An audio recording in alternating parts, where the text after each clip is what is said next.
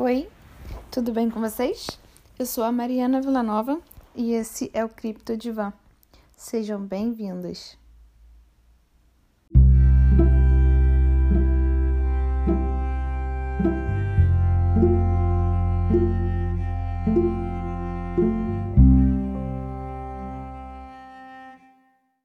Então, Hoje eu decidi fazer esse episódio, gravar esse episódio bem em cima da hora, assim, e de uma forma bem espontânea, devido a uma coisa que aconteceu comigo hoje mesmo. Então eu decidi falar sobre isso.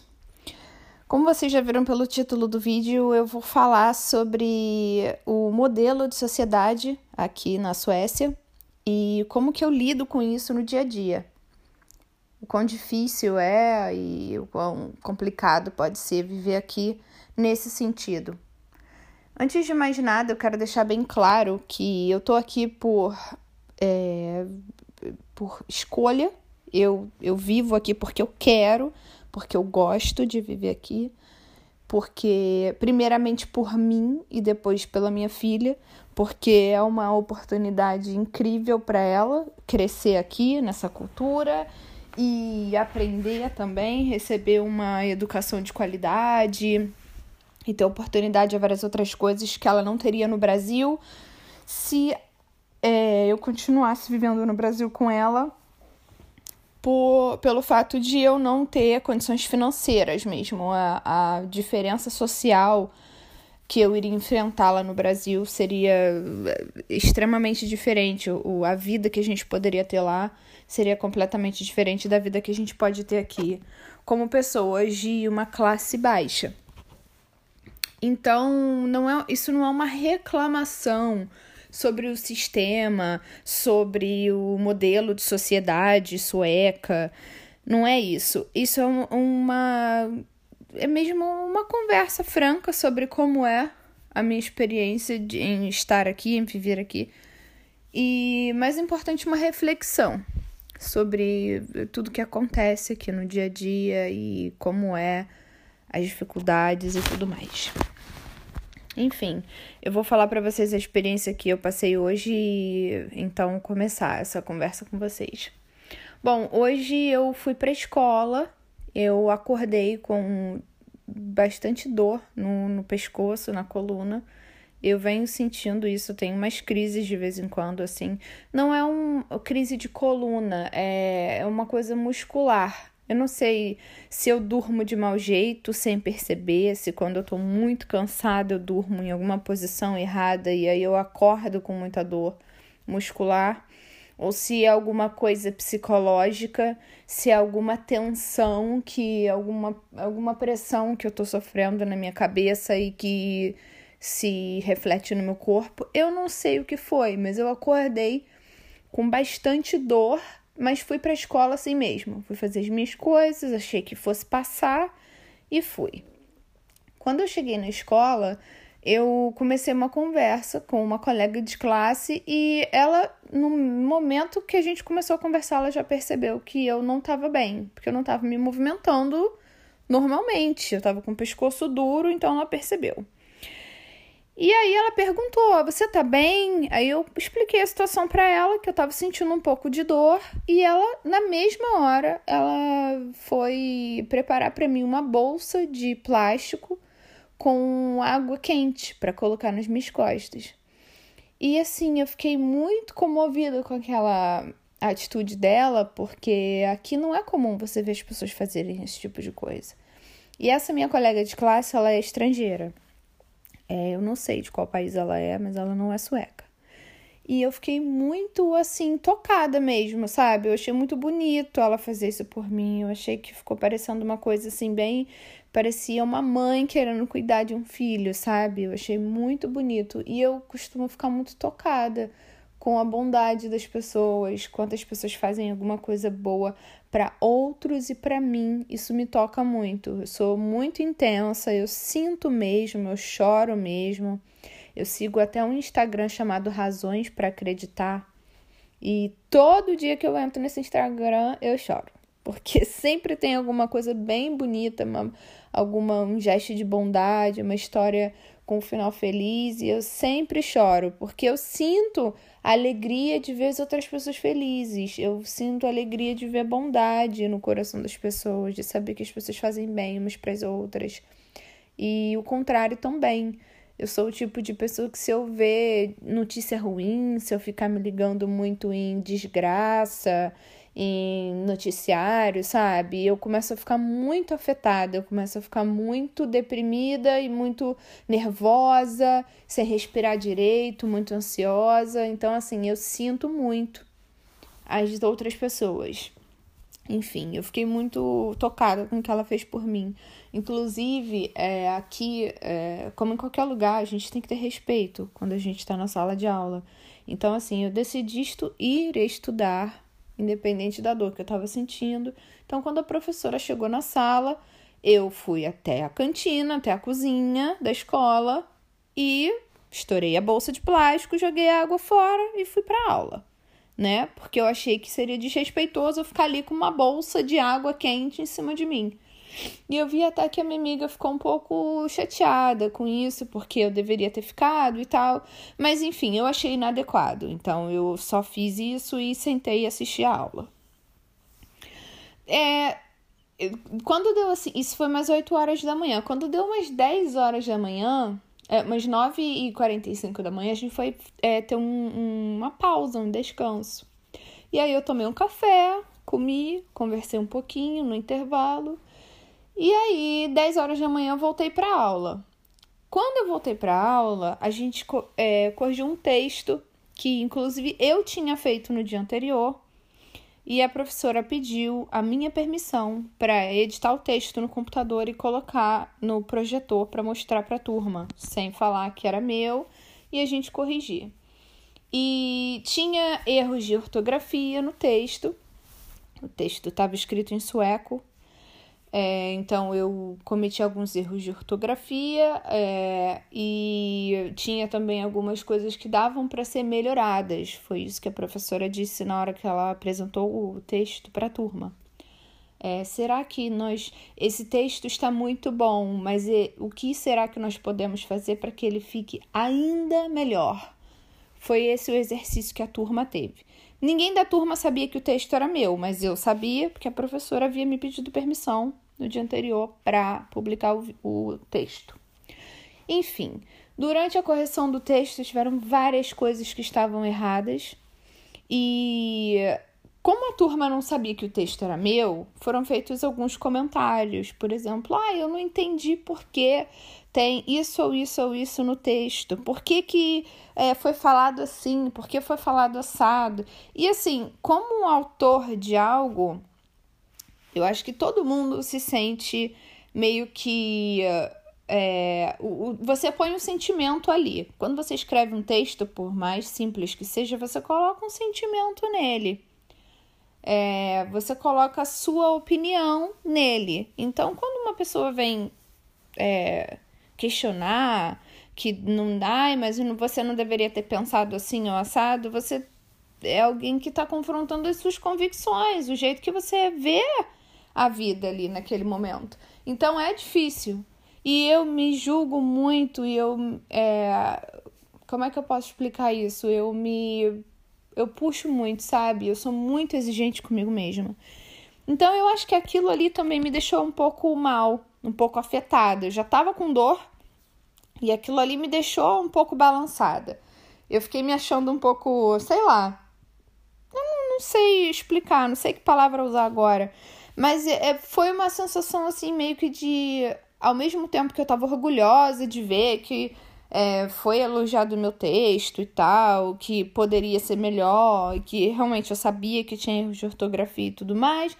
Mas assim, eu fiquei me sentindo um pouco fracassada, porque na oportunidade que foi me dada ontem para fazer o texto, eu poderia ter feito melhor. Eu poderia ter é, prestado atenção para não, não cometer os erros de ortografia que eu cometi. Eu poderia ter feito de um jeito melhor e eu não dei o meu melhor. E na escola eu sou muito exigente comigo mesma, porque eu acho que eu sou capaz E que se eu não faço é, o melhor, então é porque eu não dei o meu melhor, já que eu me acho capaz. E aquilo ali já me deixou mal. Depois que acabou é, de, de ser feito o texto, eu conversei com a professora, que já tinha percebido que eu estava mal, que já tinha me recomendado ficar enrolado no meu cachecol para ficar com o pescoço e com as costas mais aquecidas. E eu perguntei para ela se estava tudo bem que eu fosse embora.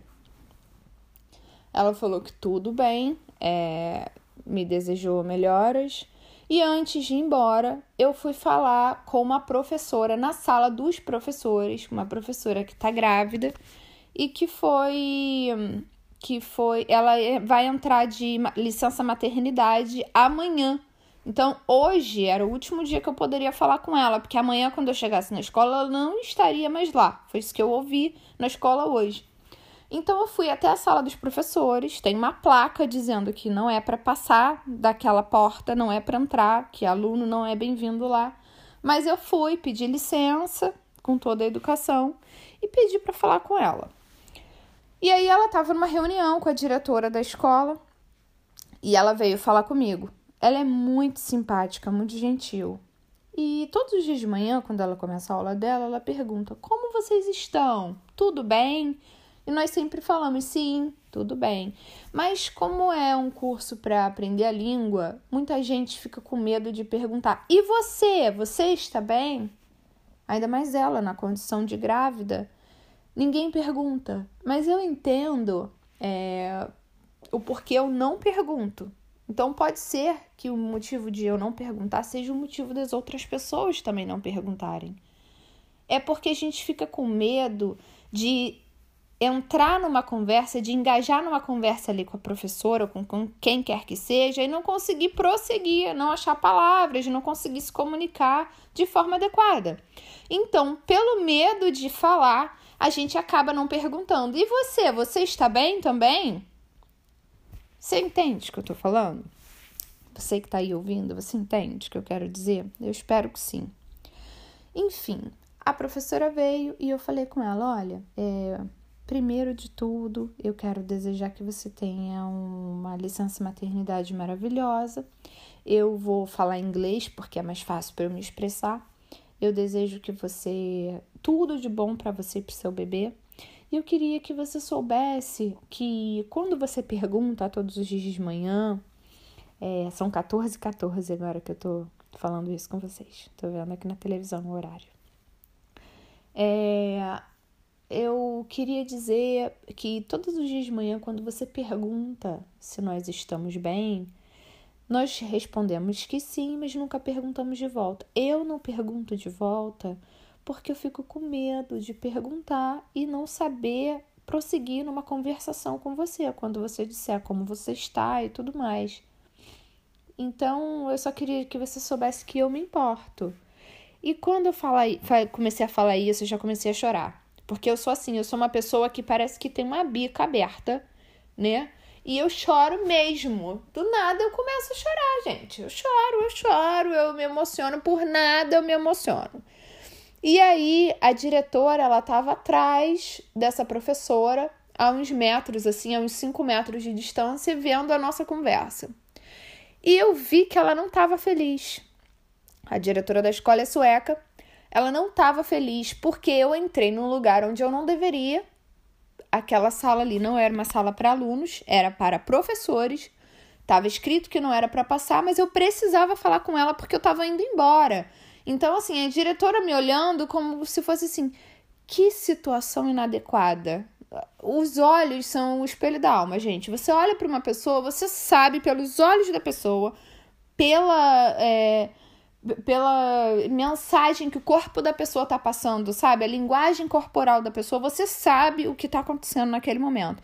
E eu senti que ela tava super desconfortável com o fato de que eu tava chorando, me emocionando ali naquele momento. Eu falei com a professora: "Eu me preocupo com você, a sua barriga tá tão baixa. Eu lembro de quando eu tava grávida, eu sofri muito na minha gravidez. Eu imagino que esteja sendo muito difícil para você."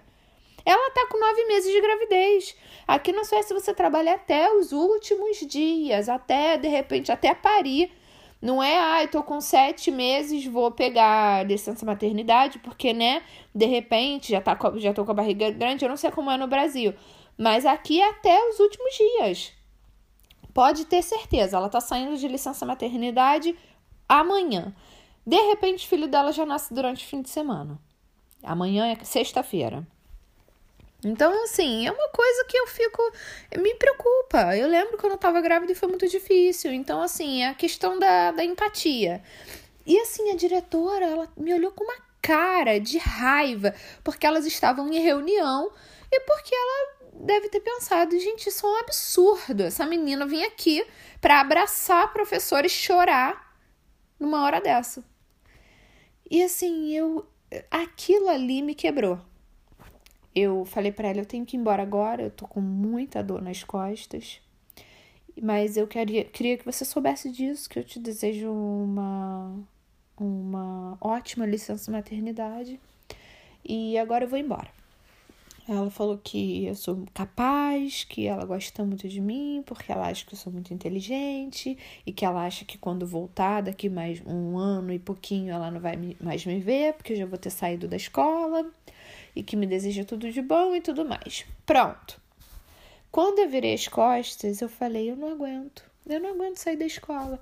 Eu fui pro banheiro e comecei a chorar.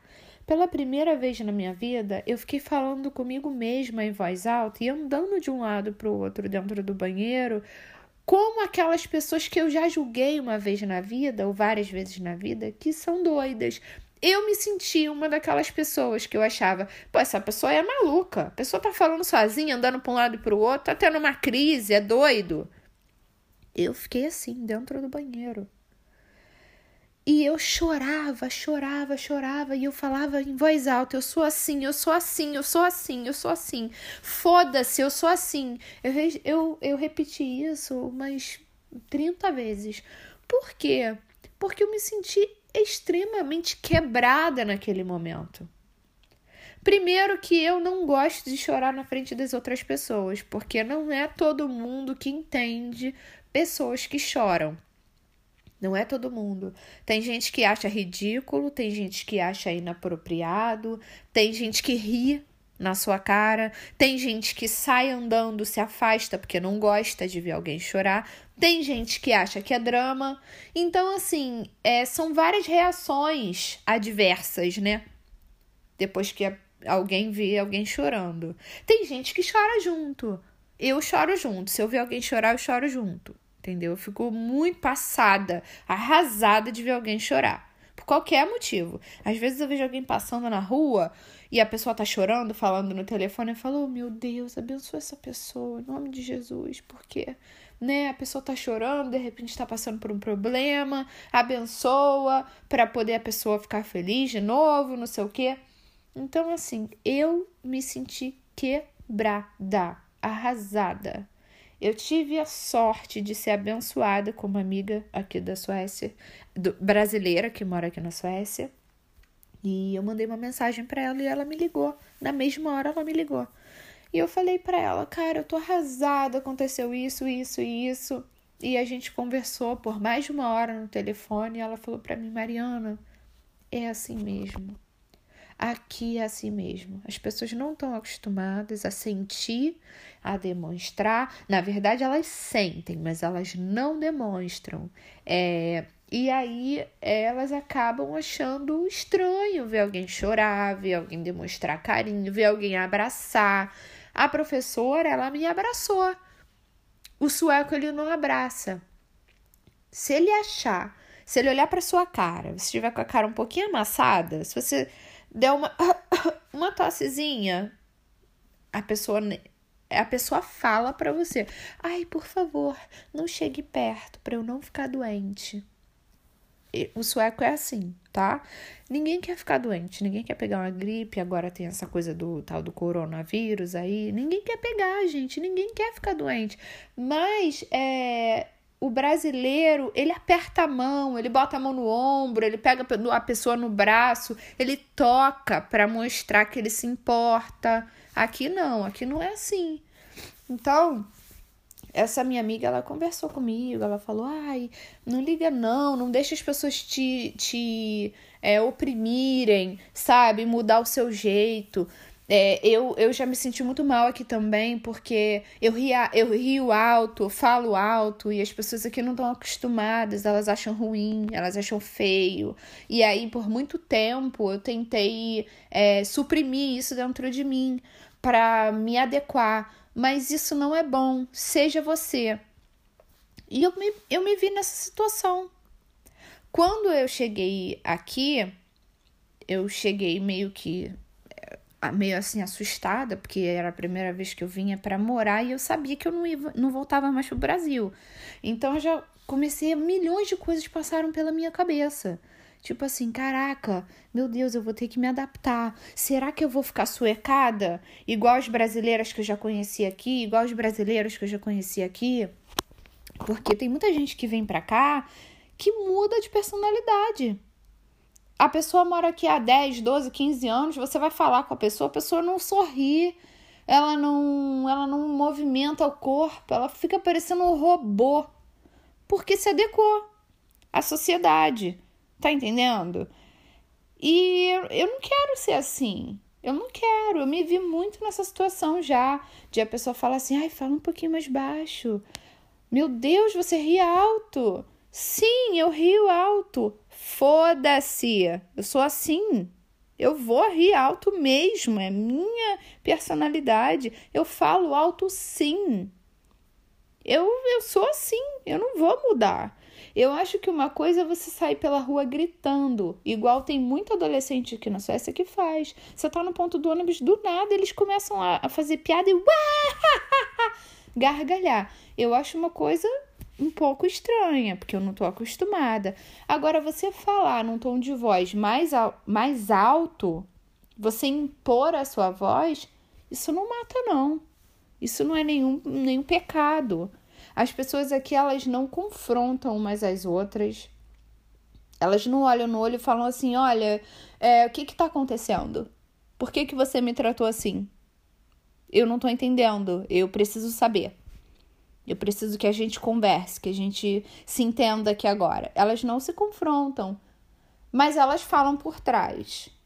Elas têm as opiniões delas, mas elas falam por trás. Entendeu? Então, assim, é, as pessoas não estão muito. Como é que eu posso dizer isso? Elas não estão muito habituadas aqui com a sinceridade das outras. O sueco, ele é muito direto. Se ele precisar falar alguma coisa para você, ele vai falar alguma coisa para você e vai parecer até que é rude, porque eles falam mesmo. É...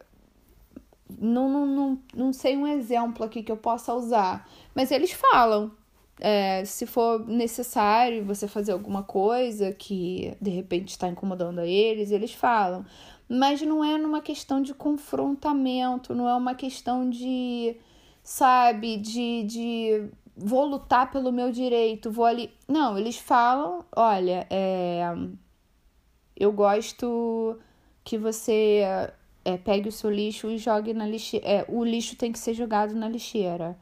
É, ali, a da esquerda, não é a da direita. E aí, às vezes, a pessoa não tá não estava preparada para ouvir aquilo ali. Eu estou usando um exemplo horrível, mas assim, o, sueco ele é bem direto, mas não quer dizer que ele confronte, que ele use mais sentimentos ali naquela ação que ele está fazendo, sabe? Então, assim, é uma diferença muito grande, muito grande na sociedade, de personalidade e muitos, muitos outros sentidos. E assim, é, todos os dias eu tento não me cancelar, não cancelar a Valentina, para que a gente continue sendo quem a gente é. É. Tem muitos traços da nossa cultura, da cultura brasileira, que quando a gente sai do nosso país e vai para um outro país, principalmente assim como a Suécia, um país europeu, um país nórdico, a gente fica muito alarmado de ver que a gente realmente não tem educação, não tem maneiras, não tem modos diante daquela situação. Porque tem muita coisa que a gente acha que é normal na nossa cultura e que não é. É falta de educação mesmo, entendeu? Só que tem coisas aqui também que não, não, não podem ser consideradas maneiras e educação, porque são coisas anti-humanas quase. As pessoas aqui elas têm um, um código de ética tão forte que você chega a se sentir robotizado. Eles têm um sistema de autonomia em relação ao outro tão grande que eles, eh, eles tentam tirar todo o traço humano que você tem em você é quase como se você tivesse que se tornar mesmo um ser sintético, uma pessoa, um robô, um androide, sabe? E isso não funciona. Isso é como tentar ir contra a natureza, sabe? É, é a mesma coisa que acontece com, por exemplo, se uma pessoa não se identifica com o próprio corpo e ela resolve fazer uma cirurgia. Vamos colocar nesse caso o exemplo de um homem. Se o homem ele nasce se sentindo como uma mulher, ele cresce se sentindo como uma mulher e ele resolve quando ele tem disponibilidade para isso, que ele vai se tornar uma mulher, 100% mulher, ele vai fazer uma cirurgia e vai mudar os, o sexo dele, né? Vai virar mulher é, diante da sociedade, né? Um corpo de mulher. Pode colocar implantes, pode tirar o pênis e transformar numa vagina. Mas dentro do corpo dele, ele não vai colocar o útero, ovários, ele não vai colocar os órgãos femininos. Então é uma coisa que vai ser de alma, de corpo, mas a biologia daquela mulher vai continuar sendo masculina, porque ele nasceu num corpo masculino.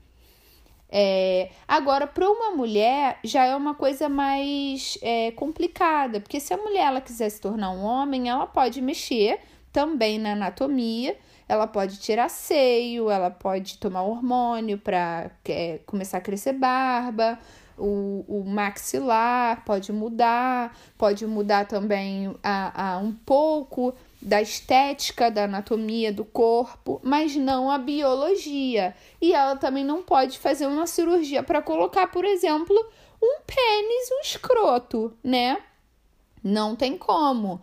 Pode até ser que tenha, mas eu tô desatualizada, ainda não vi uma mulher que implantou um pênis, né, para se tornar 100% um homem por fora, né? Porque não tem como colocar os órgãos masculinos por dentro, então a biologia não muda.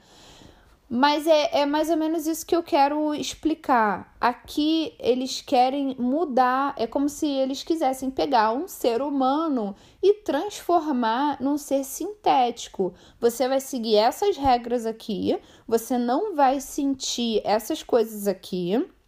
E se você sentir, você não pode demonstrar. E você tem que andar por esse caminho aqui, porque aquele caminho ali não é legal, mas aquele caminho ali é o natural, tá? Esse é um parênteses que eu tô abrindo. Só que não, aqui não. Aqui você tem que ser daquele jeito ali. O que acontece? A sociedade cria essas regras de autonomia, de que o ser humano é aqui, ele tem que ser totalmente autônomo desde o nascimento, é, e que os, se você ajuda demais, se os pais dão muito suporte, acabam é, não ajudando nesse sistema autônomo da criança. Então, você vai começando com pequenos passos, você faz coisas boas pelos seus filhos, por exemplo, aqui um bebê, uma criança que está começando a se alimentar, já pega no talher e já leva o talher à boca. Eles já aprendem desde pequenininhos. Você não vê aqui um pai e uma mãe dando comida na boca de uma criança de dois anos de idade, não entendeu? Nem de, de. Igual no Brasil, que você vê até o, a criança já tá grande, já tem 5, 7 anos, está sentado lá, o pai e a mãe dando comida na boca. Eles não fazem. Eu acho isso excelente. Você ajuda mesmo a criança a criar um sistema autônomo de se cuidar sozinho, de aprender a fazer sozinho. É muito legal.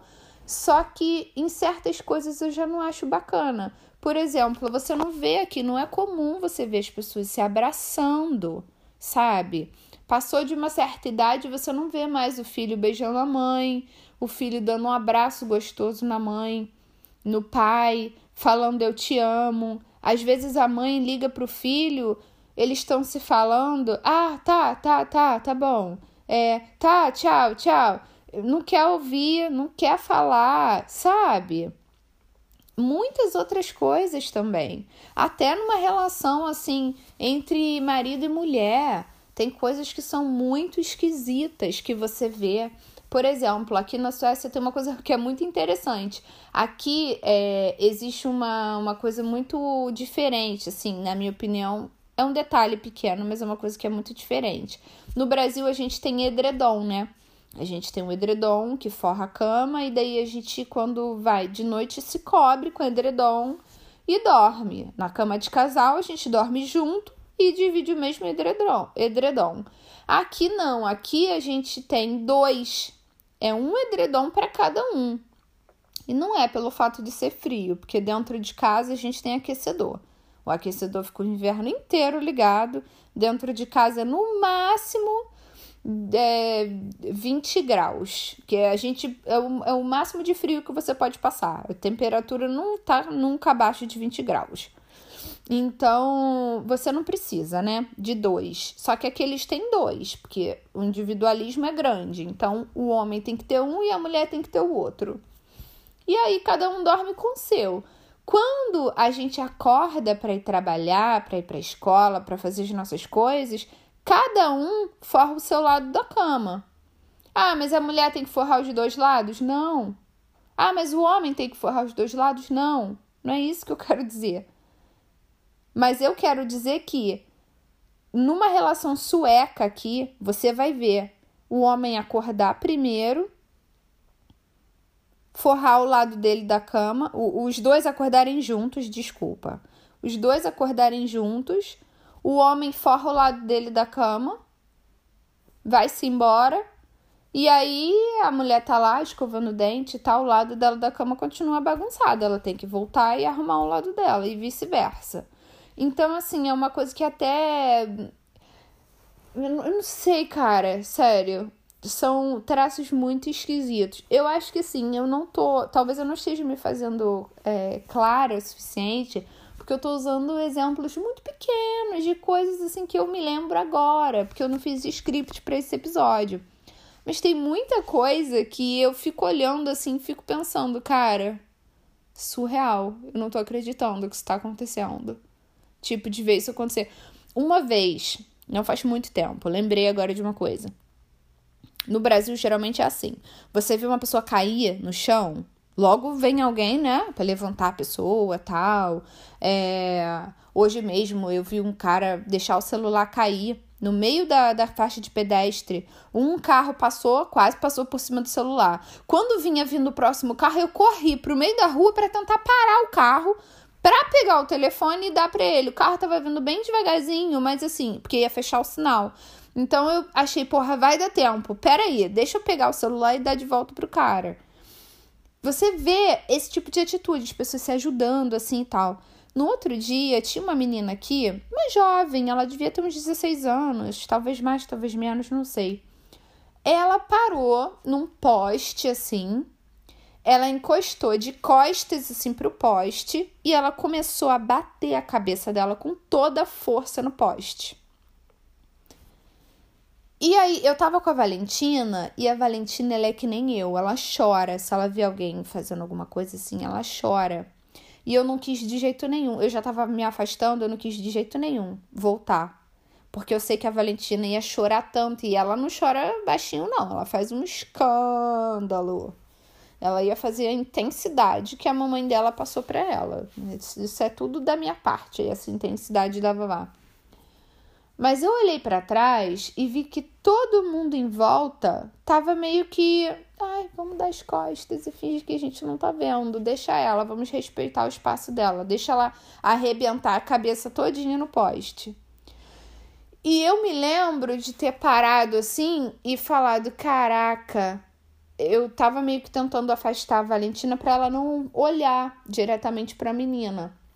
Mas eu olhei e fiquei tão chocada de ver aquilo, porque a menina batia com a cabeça de uma forma tão forte, eu falei, ela vai arrebentar a cabeça, ela vai sair daqui toda ensanguentada. E ninguém fez nada, absolutamente nada. Então, assim, eu não tô acostumada com isso, eu não tô acostumada a ver as pessoas tratando as outras como se elas fossem invisíveis. Eu não tô acostumada a ver as pessoas tratando os próprios sentimentos como drama, exagero. Aqui tem muita gente que sofre de Angst, que é uma doença que é traduzindo isso seria angústia. A pessoa ela se sente ansiosa, ela se sente deprimida, ela se sente é, não não se sente bem de uma forma assim geral por quê? Porque ela fica guardando um monte de sentimento dentro de si. Porque a sociedade não está pronta para ouvir a sua voz e a sua opinião diante das situações e acha que é anormal você falar dos seus sentimentos. Então as pessoas vão engolindo, engolindo, engolindo. E num belo dia elas só amarram uma corda no teto e se enforcam e se matam. Aqui é super comum as pessoas se matarem, entendeu? Então, assim, para mim fica uma coisa assim bem complicada de, de tolerar, sabe? Então eu tenho tentado o máximo possível agora me trancar dentro do meu próprio círculo de pessoas que e deixar entrar as pessoas que eu vejo que são empáticas também, que sentem, que demonstram, que se importam porque aquelas outras pessoas mais frias eu prefiro estar tá me afastando, não estar tá muito em contato, porque se a pessoa não entende quem eu sou e como eu sou e se o que eu sinto demais, que eu sou intensa, não vale a pena estar tá ali perto daquela pessoa, entendeu? Eu já passei por várias situações assim desconfortáveis, de começar a chorar, de me emocionar. Num dia eu tive um sonho. Desculpa. Eu tive um sonho isso foi antes da minha avó morrer. Foi bem antes da minha avó morrer. Eu acordei e eu, eu tinha acordado, mas antes de eu acordar, eu senti um abraço muito gostoso, muito, muito gostoso. Aí, quando eu acordei, a minha avó já estava doente. Eu acordei e falei com a avó da minha filha. Falei, ai, eu senti um abraço tão gostoso, muito, muito bom. Eu espero muito que a minha avó não tenha partido. E aí eu chorei. Falei, espero muito que a minha avó não tenha partido. Porque parecia mesmo que era alguém que me amava muito, que tinha me abraçado. E ela ficou olhando para minha cara e riu, porque ela me viu chorar. Então ela, ela ficou. Não riu por maldade, ela riu porque ela se sentiu super desconfortável com o fato de que eu estava falando abertamente sobre uma coisa que eu estava sentindo. Então, sinceramente, gente, é, é muito tem que ter culhão de verdade para viver na Europa, mas mais ainda para viver num país nórdico, porque as pessoas são muito diferentes, a, no, a cultura é muito diferente da nossa. E a gente tem que se fortalecer a cada dia para não se tornar um ser humano sintético, igual as pessoas daqui querem ser, querem que a gente seja, sabe? É, existe uma escala de é, autonomia, né? De países que são autônomos, que tem esse sistema de individualismo. É, e a Suécia, ela tá mais afastada, assim, na escala. Ela é que tá mais separada dos outros países. Porque aqui é considerado como um dos países mais frios do mundo, mais individualistas do mundo. É, tem um, uma parte boa, que é, no caso, que todo mundo aqui é, deve ter o direito de ser é, autônomo, de ter é, é, seu dinheiro, seu próprio dinheiro, sua própria moradia, suas próprias coisas, para que não dependa do outro. Mas ao mesmo tempo é ruim, porque nós não fomos feitos para viver sozinhos. Nós fomos feitos para viver em pares, em grupos, sabe? Em família. Nós fomos feitos para ter amigos. Aqui tem uma cultura de você fazer um fica, que é um encontro breve com uma pessoa. E aí você encontra um amigo, aí come alguma coisa, toma um café E aí, quando dá tipo 30 minutos, 35 minutos que vocês estão juntos, as pessoas já começam a inventar desculpa. Ai, ok, tá, vou embora. E assim, às vezes a pessoa não tem bosta nenhuma para fazer, mas ela tá indo embora porque não, não é comum a pessoa sentar e ficar tipo duas horas batendo papo com a outra, sabe? Tem muita coisa esquisita, tem muita coisa que é triste de ver é, nessa coisa de relações interpessoais aqui na Suécia, mas fora isso, tem muita coisa boa também tem muita coisa boa também. Eu hoje foquei no que eu não gosto.